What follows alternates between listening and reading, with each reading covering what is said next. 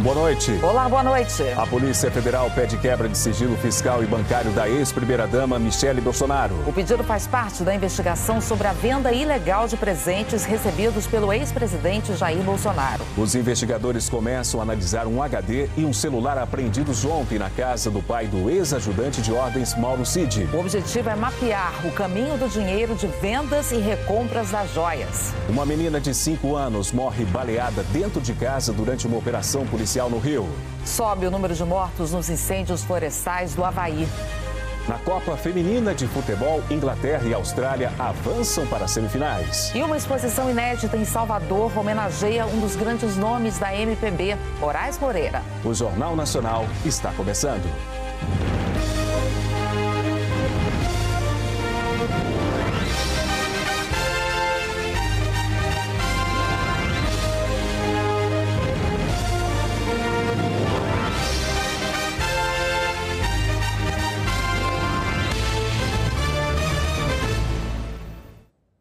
Polícia Federal pediu ao Supremo Tribunal Federal a quebra do sigilo bancário e fiscal da ex-primeira-dama Michele Bolsonaro.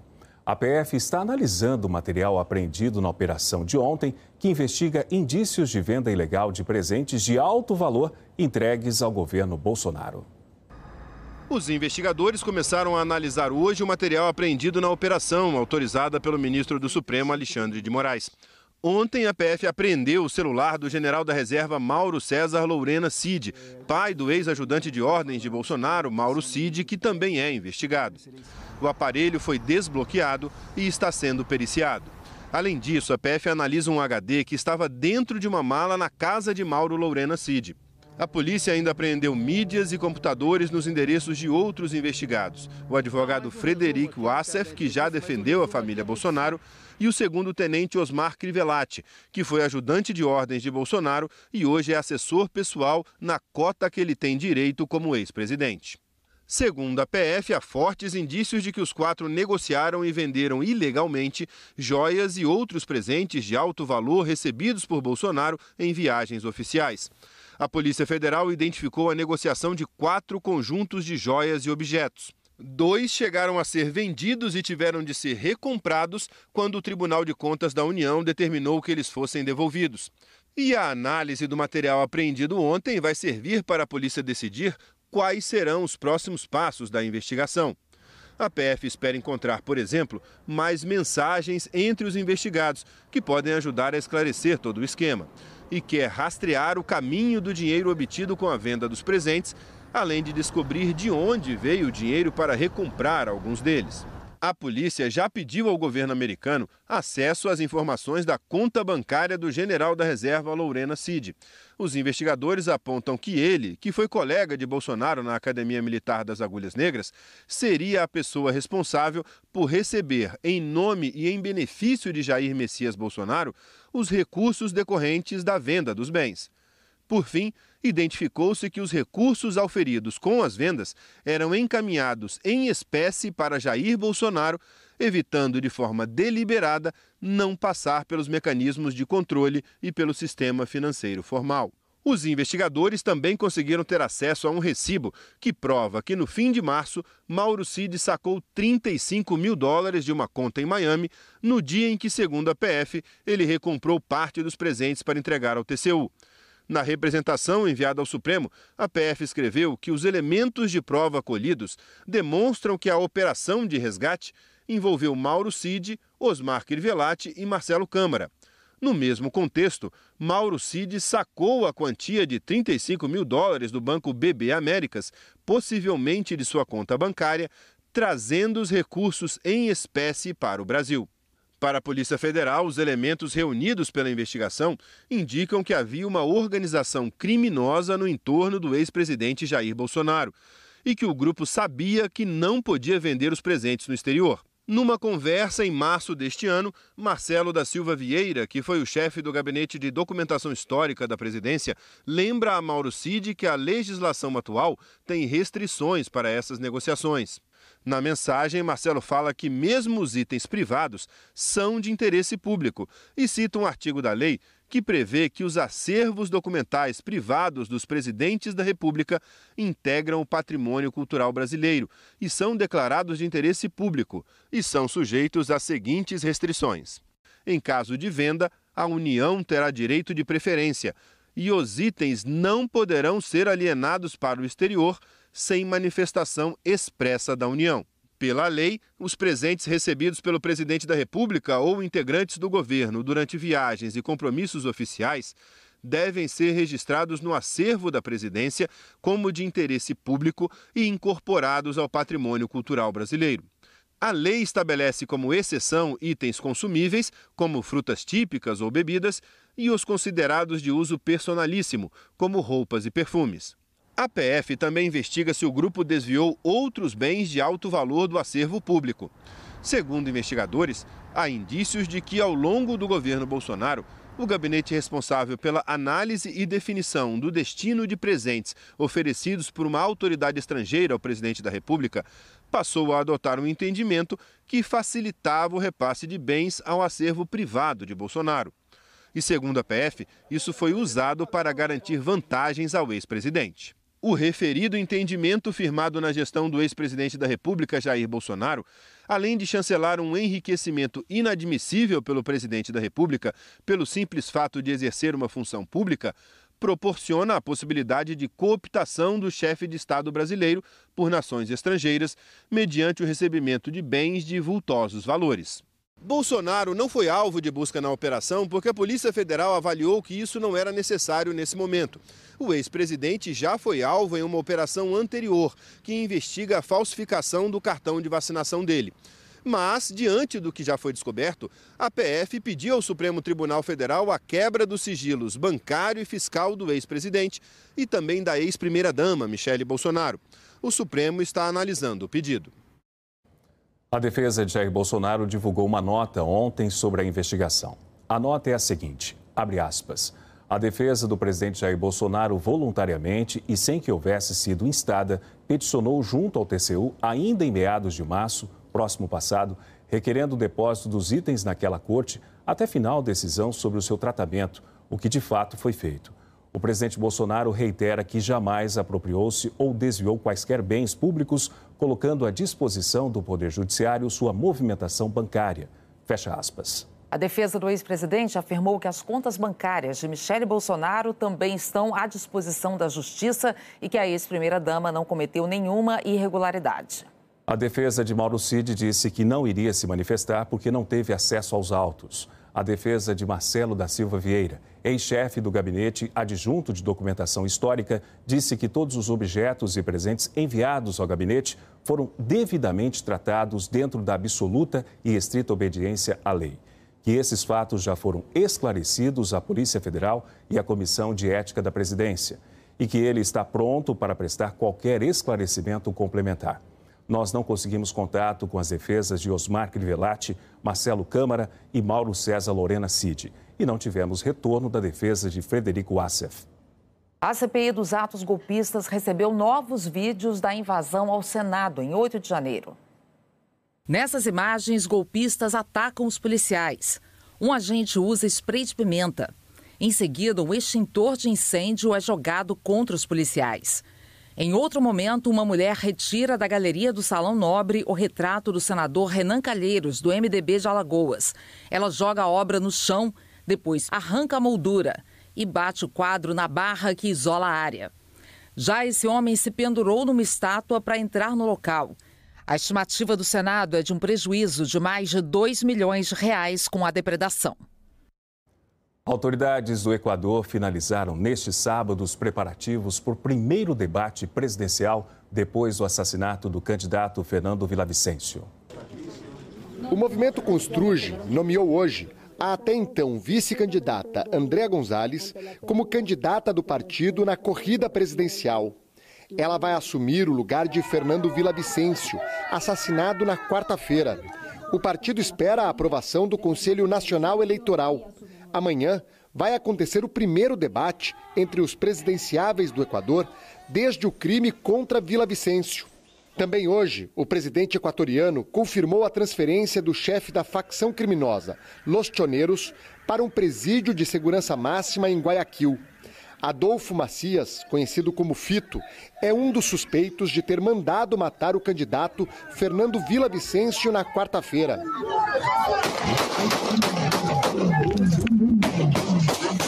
Dez dias antes de ser morto, Vila Vicêncio tinha recebido duas ameaças de Fito. Uma delas, segundo relatou a polícia, dizia: É a última vez que você toca no nome do Fito. O candidato foi enterrado ontem à noite. A Comissão Interamericana de Direitos Humanos condenou a violência no Equador e afirmou que ela é um atentado contra o Estado de Direito.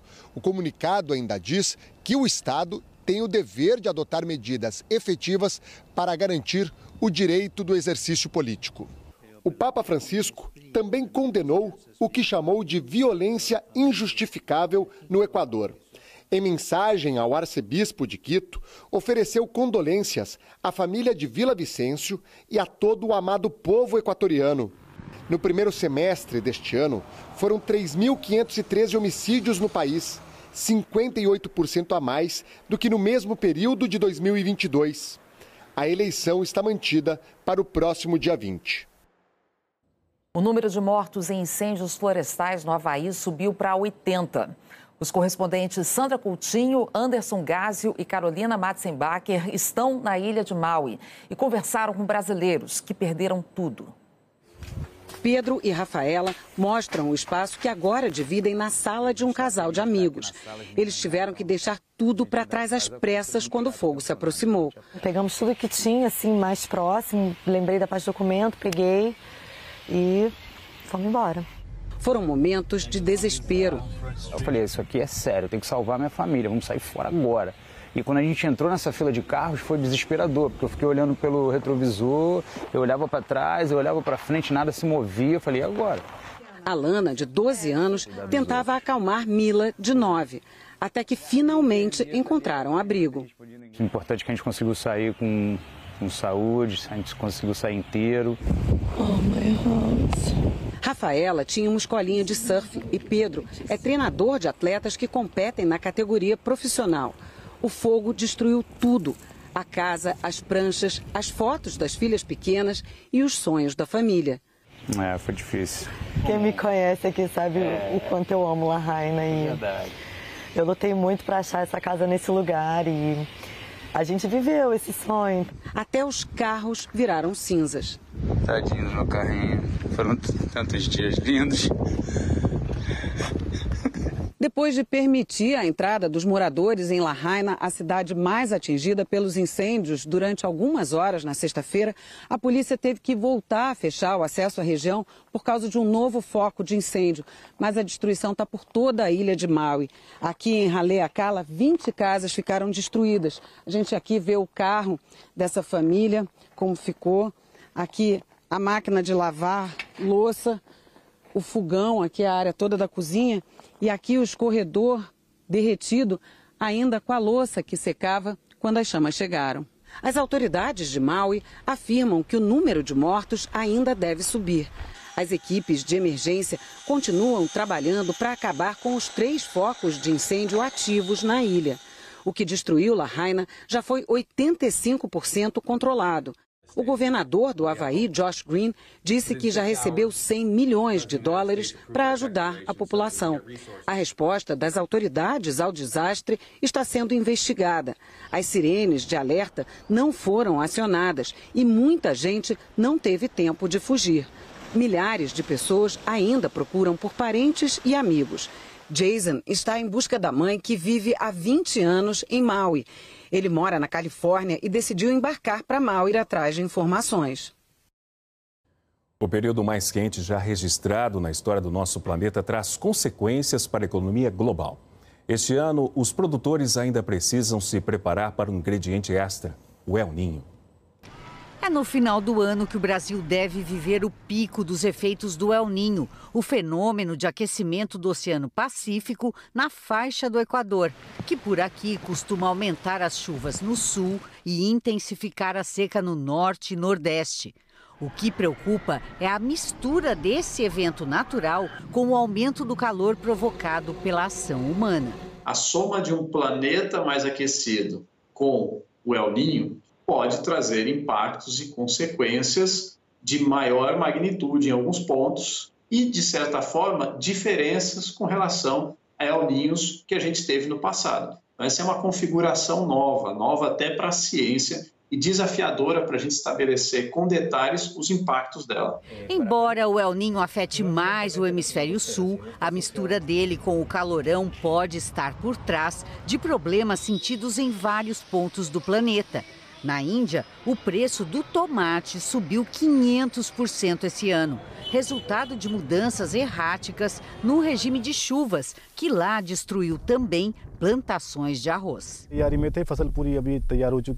Estávamos prontos para colher a safra, mas as enchentes estragaram tudo e nos arruinaram. Lamenta o agricultor. Na Itália, são as folhas secas e doentes dos vinhedos da Sicília que preocupam os agricultores e produtores de vinho, que já vinham sofrendo com verões mais longos e quentes e invernos diferentes do normal. Hoje não dá mais para trabalhar de acordo com o antigo calendário do crescimento das plantas, diz o presidente de uma vinícola. Desde 2021, vivemos sob a influência de Laninha, com secas no sul e mais chuvas no Nordeste. A volta do El Ninho deve inverter isso, aumentando a necessidade de planejamento e precauções na agricultura e na defesa civil. As últimas previsões são de que El Ninho deve ser sentido principalmente a partir do verão aqui no hemisfério sul e com intensidade forte. O El Ninho tem uma escala que varia de acordo com o aumento da temperatura do Oceano Pacífico e vai de fraco até o super El Ninho. Já tivemos um terrível desses que provocou longa estiagem no norte e nordeste e inundações no sul. Aquele El Ninho de 2015-2016 foi um super El Ninho. O El Ninho que nós esperamos para esse final de ano é um El Ninho forte, ou seja, com temperaturas de 1,5 a 2 graus acima da média. Os meteorologistas refazem os cálculos o tempo todo e é preciso acompanhar eventuais mudanças que podem, inclusive, ser boas para a agricultura, já que os últimos anos de laninha encheram os reservatórios e mais chuva no sul pode dar uma trégua na seca. Tudo vai depender da intensidade e do tempo de duração do El Ninho. Se nós queremos ter uma agricultura competitiva, com bases econômicas e sustentáveis, nós precisamos sim cada vez mais incorporar a meteorologia, assistência técnica, bom manejo dos cultivos e adesão às propostas de segurança rural. Os fenômenos são os mesmos, mas eles nunca retornam da mesma forma, né? nem causam o mesmo prejuízo. Agora sim, dão um sinal do que pode causar. Né? Vamos ver como é que fica o tempo amanhã? Eliana Marques, boa noite. Oi, Ana Paula, boa noite para você, para o Márcio e muito boa noite também para você. A geada pode se espalhar do oeste ao sul e norte do Rio Grande do Sul e chegar às serras gaúcha e catarinense. Nessas regiões, o dia deve começar com temperaturas abaixo dos 4 graus. Nas capitais da região, fica gelado também. Em Porto Alegre, termômetros de 8 a 15 graus. Em Florianópolis, de 13 a 18 com garoa. Em Curitiba, mínima de 9 e máxima de apenas 13 graus com chuva persistente. Foi um sistema de alta pressão que trouxe o ar de origem polar. E quem abriu as portas para ele foi uma frente fria que está avançando pelo litoral do Sudeste. Por isso, ventou forte no Rio de Janeiro. Um alinhamento de nuvens provocou rajadas acima dos 70 km por hora hoje. Galhos de árvores caíram e interromperam a circulação do trem no Corcovado. 500 turistas ficaram presos no Cristo Redentor. Amanhã tem previsão de mais ventania, chuva constante e frio. Esquenta pouco, até 25 graus. Em São Paulo, na Baixada Santista e no litoral norte, tem risco de temporal, assim como no oeste de Rondônia, no Acre e no sudoeste do Amazonas. As regiões de São Sebastião e Santos devem ter os maiores volumes, 45 milímetros, com raios e ventos. Em Rio Branco e Porto Velho, possibilidade de grandes acumulados também. No Nordeste, pancadas de chuva um pouco mais fortes no litoral de Alagoas, enquanto nas outras áreas em verde no mapa, no geral, chuva menos volumosa. Na região central do país, sol e calor, com tempo firme nessas capitais. Em Cuiabá e Palmas, 36 graus. Em Teresina, 35. Em Goiânia, 33. Em Fortaleza, 32. Em Campo Grande e Brasília, 29. E em Belo Horizonte, 28 graus. Na próxima semana, volta a esquentar, onde o inverno deu as caras agora. Na metade norte do Rio Grande do Sul, por exemplo, tendência de algo em torno dos 26 graus na quinta-feira. Em São Paulo, perto dos 30, bem acima dos 19 previstos para amanhã na capital paulista. E em grande parte do país, nesse vermelho escuro, calorão, próximo dos 40 graus. Um bom domingo para você, Ana Paula e Márcio. Obrigado, Eliana. Na semana em que sediou a cúpula da Amazônia, um outro encontro em Belém reuniu lideranças do mercado financeiro e empreendedores para acelerar investimentos na economia sustentável. A fruta mais popular da Amazônia pode oferecer mais do que sabor. O Marcel tem uma startup em Belém que transforma caroço de açaí em copos, tigelas, até placas de construção civil. A produção ainda é em pequena escala, mas o sonho tem outro tamanho. É realmente montar a indústria aqui, né, para gerar emprego aqui, para gerar desenvolvimento aqui. Nós temos ainda dificuldades de conseguir um, um crédito é, que se enquadre dentro das nossas possibilidades. Na esteira da cúpula da Amazônia, que ocorreu esta semana em Belém, uma força-tarefa que reuniu bancos, sociedade civil e governadores da Amazônia Legal divulgou um relatório com sete recomendações para impulsionar a bioeconomia, que é o conjunto de atividades que utilizam recursos renováveis, valorizando a conservação ambiental e geração de renda às comunidades. Exemplos de bioeconomia se multiplicam pela Amazônia. Uma estimativa do BNDES revelou que a atividade é capaz de movimentar o equivalente a mais de um trilhão e meio de reais por ano no Brasil. Mas o desafio hoje é acelerar esse processo, criando uma ponte entre setor financeiro, governos e empreendedores. Nós precisamos alinhar as instituições financeiras públicas e privadas para colocar dinheiro naquilo que resolve a crise climática, para com o desmatamento e enfrenta a desigualdade. Mobilizar um capital tão importante em cima de uma prosperidade, geração de emprego e renda e transformação do nosso país. O grupo recomenda, entre outros pontos, que os investidores demonstrem que a cadeia produtiva financiada não esteja envolvida em crimes ambientais, que mercados, como o de alimentos, assumam compromissos ambientais e sociais e a garantia de benefícios econômicos para países e populações locais que protegem a natureza. A gente precisa conciliar produção e conservação ambiental.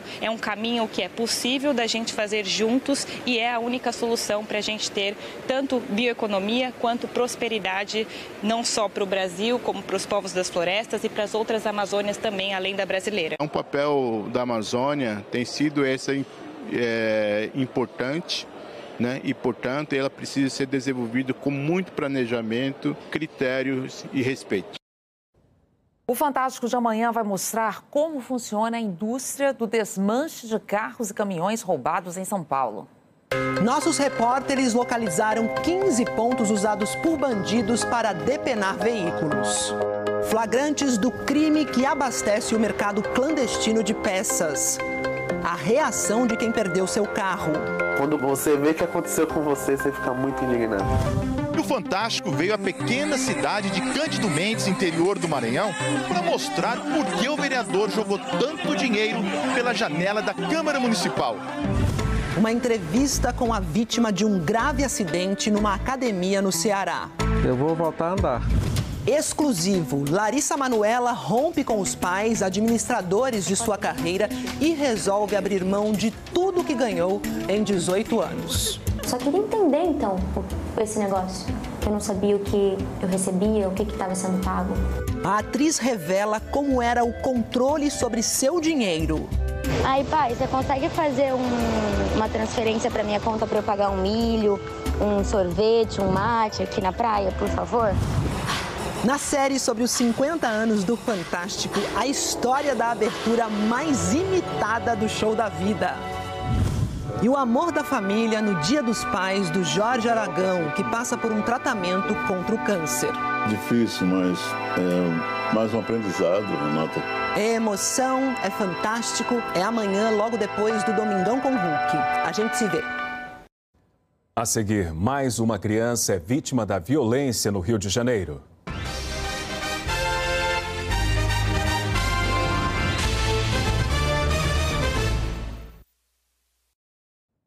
Uma menina de 5 anos morreu baleada no peito, dentro de casa, na zona norte do Rio. Esse é o quarto onde Eloá estava quando foi atingida. Na janela, a marca do disparo e lá embaixo, a poucos metros, a rua onde acontecia a manifestação. Um protesto pela morte de Wendel Eduardo, de 17 anos, horas antes. Durante o ato, dois ônibus foram incendiados e a polícia foi acionada para dar apoio ao trabalho do Corpo de Bombeiros. Segundo a PM, Wendel foi morto depois de reagir à abordagem de uma patrulha. Os policiais dizem que ele carregava uma pistola. Wendel foi socorrido, mas não resistiu. Desceu de uma moto pela Fiat, não vi a policial vindo, não vi a viatura vindo. Quando ele levantou a mão, falou que tinha falado que perdi, perdeu. Quando ele levantou a mão, falou que ele, que ele foi alvejado. Wendel foi levado para o Hospital Evandro Freire, na Ilha do Governador, zona norte do Rio, mesma unidade onde a menina Eloá deu entrada poucas horas depois. Eloá foi baleada por volta de 8 e meia da manhã, um tiro no peito. O primeiro impulso dos pais foi pegar a filha e vir correndo para o hospital. Chegaram cerca de 20 minutos depois, mas já não dava tempo. Quando deu entrada no hospital, Eloá estava morta. A prima diz que os policiais que foram acionados para conter a manifestação pela morte de Wendel chegaram atirando e que um desses tiros atingiu Eloá. Dentro da comunidade não tem só bandido, entendeu? Não tem só vagabundo. Dentro da comunidade tem um doutor, tem uma enfermeira, tem uma médica, tem uma estudante querendo um futuro melhor, só está querendo um futuro melhor. Ela partiu com 5 anos de idade. Uma vida inteira pela frente. Em nota, a polícia afirmou que PMs foram alvo de tiros disparados de dentro da comunidade do Dendê, onde vive a família de Eloá e que abriu um procedimento para apurar a ação dos agentes e analisar imagens das câmeras corporais. O comandante do batalhão responsável pela região foi afastado. Só a perícia vai poder determinar de onde partiu o disparo que matou Eloá. Segundo a ONG Rio de Paz, ela é a décima criança morta esse ano por bala perdida no estado do Rio. Era, ela era muito alegre, era muito feliz. Era uma criança muito que chegava no local, as pessoas, todo mundo gostava. Ela era muito alegre, era uma criança muito boa. Eu não tenho mais palavras para falar para vocês que dor nenhuma vai me consolar. Que a dor pela minha filha que já se foi. E acabou, tirando um pedaço da minha vida. Foi a minha filha. Dois policiais prestaram depoimento na delegacia de homicídios e confirmaram que revidaram aos tiros que saíram de dentro da comunidade. Eles tiveram as armas apreendidas.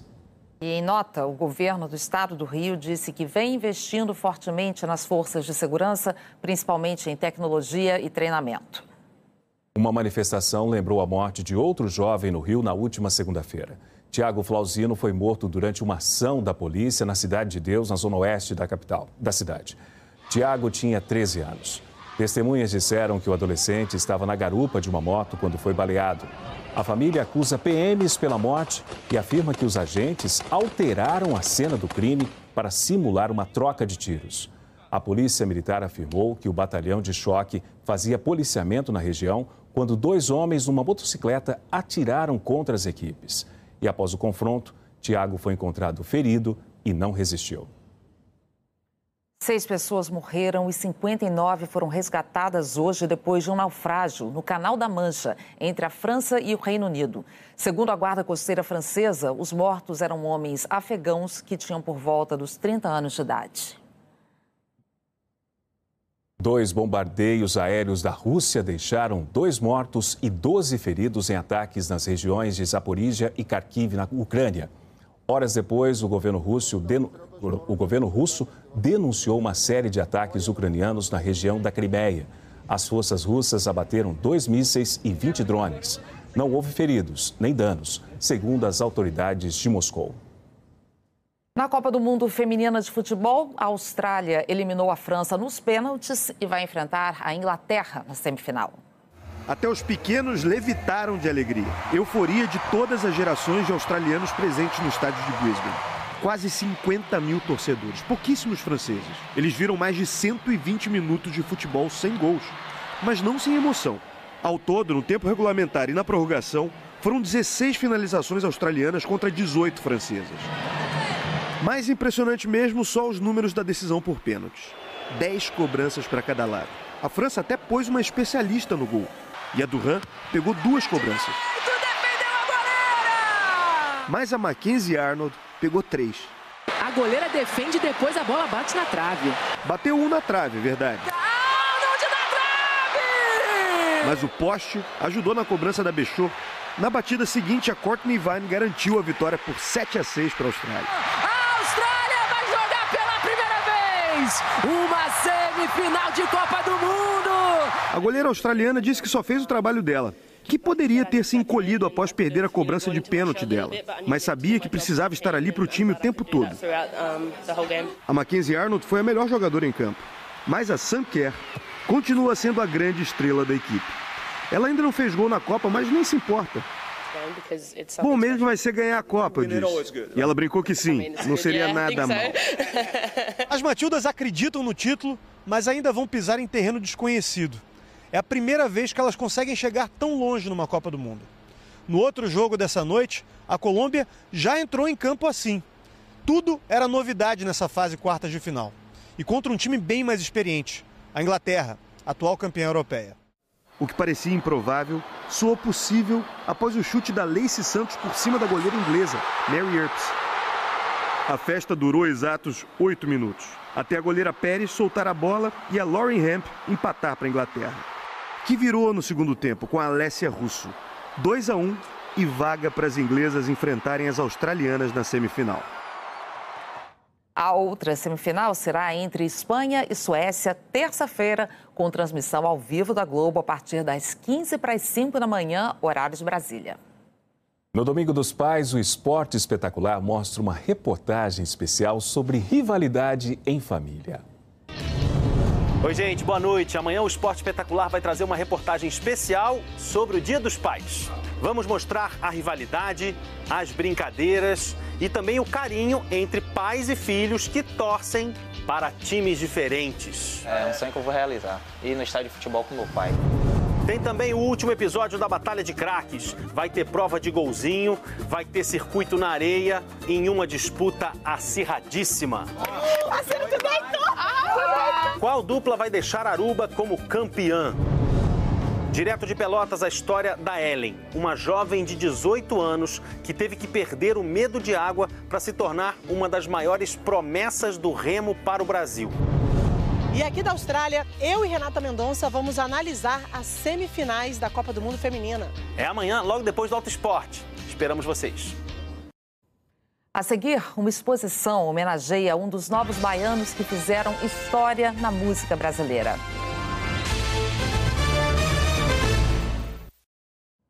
Começou na Serra Gaúcha o tradicional Festival de Gramado, nove dias dedicados ao cinema. Em Gramado, o cinema é disciplina da escola. Eu acho muito legal porque a gente também pode participar dos filmes e daí a gente aparece aqui no Festival de Cinema. No tapete vermelho estão alunos da cidade que se dedicaram nos últimos meses a um programa de educação audiovisual. Eles produzem, dirigem, atuam e o resultado aparece aí, na telona. É um projeto de suma importância para a comunidade fazer com que a gurizada também prestigiem e participe dentro do cinema nacional. O público vibra com os artistas e as fotos se multiplicam na passarela do Festival de Gramado. Saímos do Pará é, de madrugada, às 5 da manhã, e chegamos aqui às 2 da tarde. O festival também é uma competição de filmes. Mais de mil se inscreveram. A mostra competitiva tem 35 curtas, 16 longas e os mais bem avaliados levam a premiação máxima: um Kikito para casa. Três produções da Globo Filmes concorrem no festival. Na categoria Longas Brasileiros, Uma Família Feliz, com Reinaldo Gianecchini e Grazi Massafera.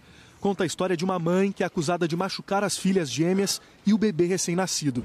É lindo lidar com emoções, ajudar reflexões, e acho que é esse o, o, que eu gosto e é o que me apaixona todo dia na profissão. E tem drama, e tem suspense, e, e é um thriller, e, e, e é forte. Mussum, o Filmes, narra a história de Antônio Carlos Bernardes Gomes, que ficou famoso pelo personagem em Os Trapalhões. Tem um outro lado aí do Antônio Carlos que é legal. É legal saber como ele começou. Porque ele não começou, propriamente dito, dentro dos Trapalhões. Ele já tinha uma trajetória musical muito forte. Na categoria Longas Documentais concorre o documentário Roberto Farias, Memórias de um Cineasta. As atrizes Laura Cardoso e Léa Garcia vão receber na terça-feira o troféu Oscarito pela grande contribuição ao cinema nacional. A gente ficou muito orgulhoso da lista de filmes que entrou. A diversidade virou uma regra, finalmente, no cinema brasileiro. Isso é muito importante, mostrando que o cinema brasileiro está pujante, está forte e está produzindo coisas muito boas. Um dos maiores nomes da música brasileira, Moraes Moreira, está sendo homenageado numa exposição em Salvador. Uma imersão na vida e na obra do artista baiano que morreu em 2020. Os alto-falantes da pequena Ituaçu, interior da Bahia, tocavam os sucessos da época, enquanto o garoto Antônio Carlos Moraes Pires sonhava com a música. O talento o levou a Salvador em 1966 e ao Rio de Janeiro quatro anos depois, com os Novos Baianos. Já como Moraes Moreira, gravou álbuns históricos e jogou muito futebol, uma paixão.